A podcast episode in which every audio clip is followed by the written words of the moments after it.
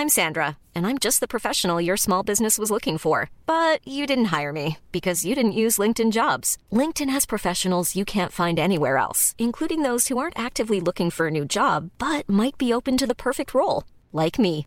In a given month, over 70% of LinkedIn users don't visit other leading job sites. So if you're not looking on LinkedIn, you'll miss out on great candidates like Sandra. Start hiring professionals like a professional. Post your free job on linkedin.com/people today.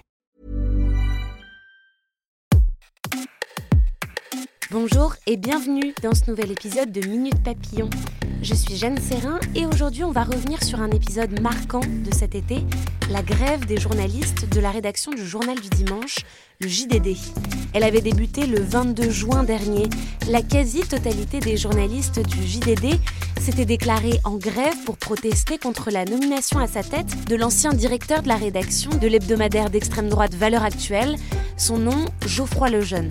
Le mouvement a duré six semaines et s'est arrêté sans que cette nomination ait pu être remise en cause. Alors deux mois après la fin du mouvement de grève, où en sont les ex-journalistes de la rédaction, ceux qui ont quitté le JDD Pour savoir, nous les avons rencontrés à Paris à l'occasion d'un événement qu'ils organisaient. C'était au Théâtre du Châtelet. Ils se sont réunis pour une nuit de l'indépendance pour une presse libre. Bonsoir à toutes, bonsoir à tous. Pour certains, ils ne s'étaient pas revus depuis la fin de la grève en juillet.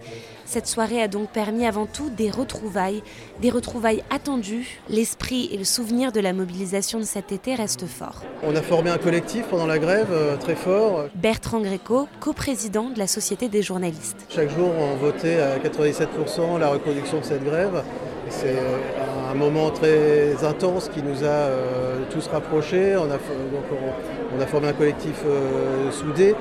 Euh, et là, ce soir, c'est une occasion de tous nous retrouver, tous ensemble, de marquer ce, moment fort et, de remercier aussi tous nos soutiens qui sont très nombreux à s'être exprimés en- en- pour nous.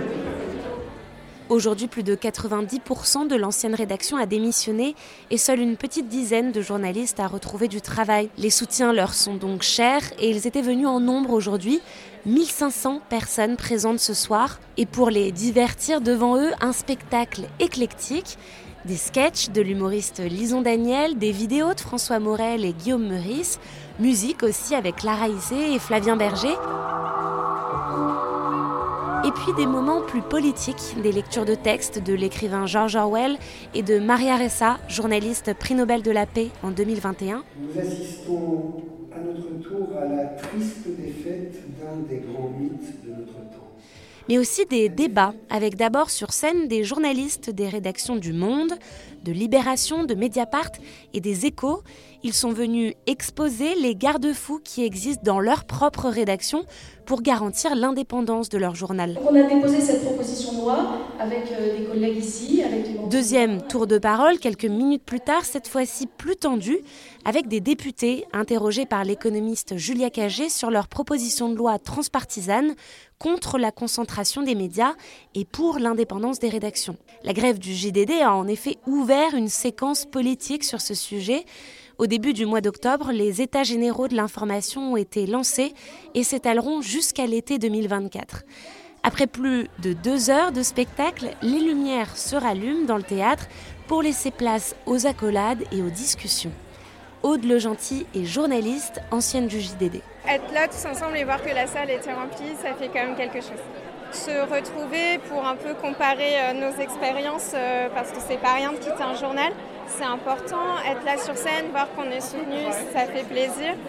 On a voulu faire une soirée, pas pour être dans l'autocongratulation ou dans la nostalgie, pas une soirée centrée sur le JDD, mais une soirée pour euh, rappeler l'importance de l'indépendance des médias, célébrer la liberté de la presse. On a voulu une soirée euh, qui soit joyeuse, qui soit artistique, soit ouverte d'esprit, où il y ait euh, du débat.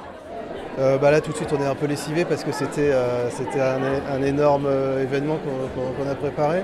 On est plutôt satisfait de, la façon dont, ça s'est passé parce qu'on voulait un événement fort et festif mais également engagé pour pouvoir faire passer notre message, le message qu'on porte qu'on a porté pendant notre grève cet été au, journal du dimanche, qui est un message en faveur de la liberté de la presse pour résumer.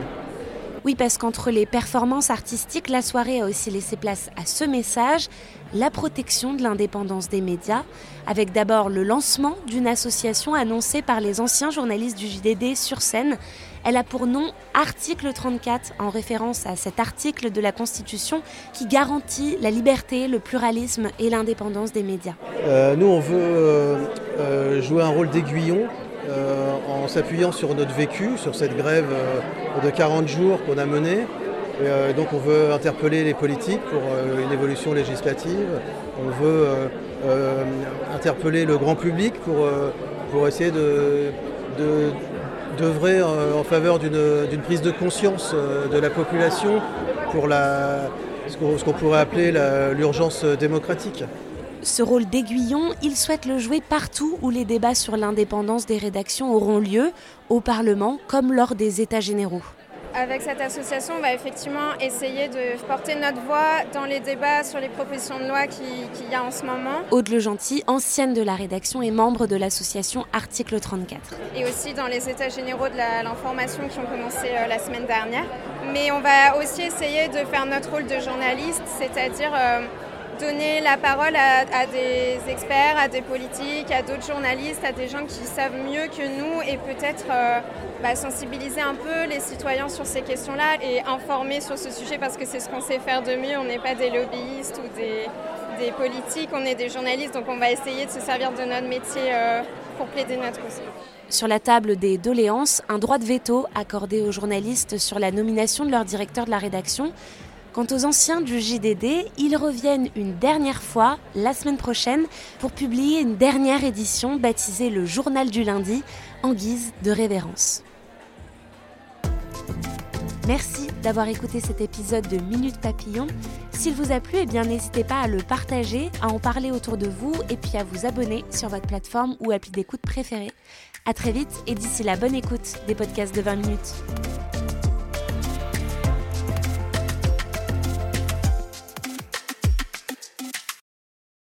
On ne va pas se quitter comme ça. Vous avez aimé cet épisode? Sportif, généraliste, sexo ou scientifique, varié mais toujours bien informé. Découvrez les autres podcasts de la rédaction 20 minutes sur votre application d'écoute préférée ou directement sur podcast au pluriel.20minutes.fr.